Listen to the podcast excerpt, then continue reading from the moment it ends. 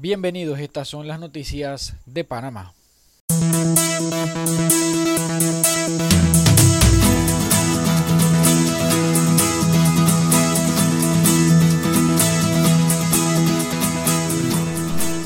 Y en Chiriquí, a pesar de la llegada de 70 nuevas camas para atender a pacientes COVID en el Hospital Regional Rafael Hernández, se tuvo que abrir otra extensión de la unidad de cuidados respiratorios en el tercer piso de las instalaciones de las torres COVID. Según Enrique Lau, director general de la Caja del Seguro Social, no existe caos y las situaciones se están atendiendo.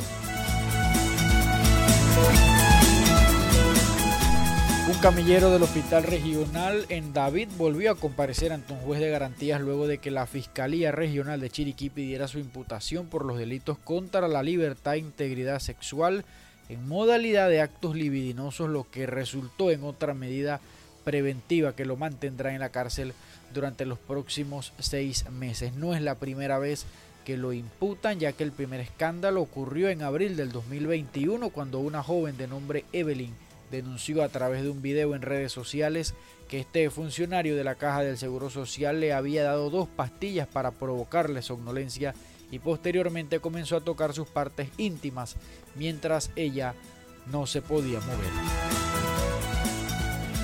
Finalizar el próximo miércoles 26 de mayo iniciará la segunda fase de vacunación en los circuitos 4.5 y 4.6. Esto incluye Dolega, Boquete, Gualaca, San Lorenzo, San Félix, Remedios y Tolé.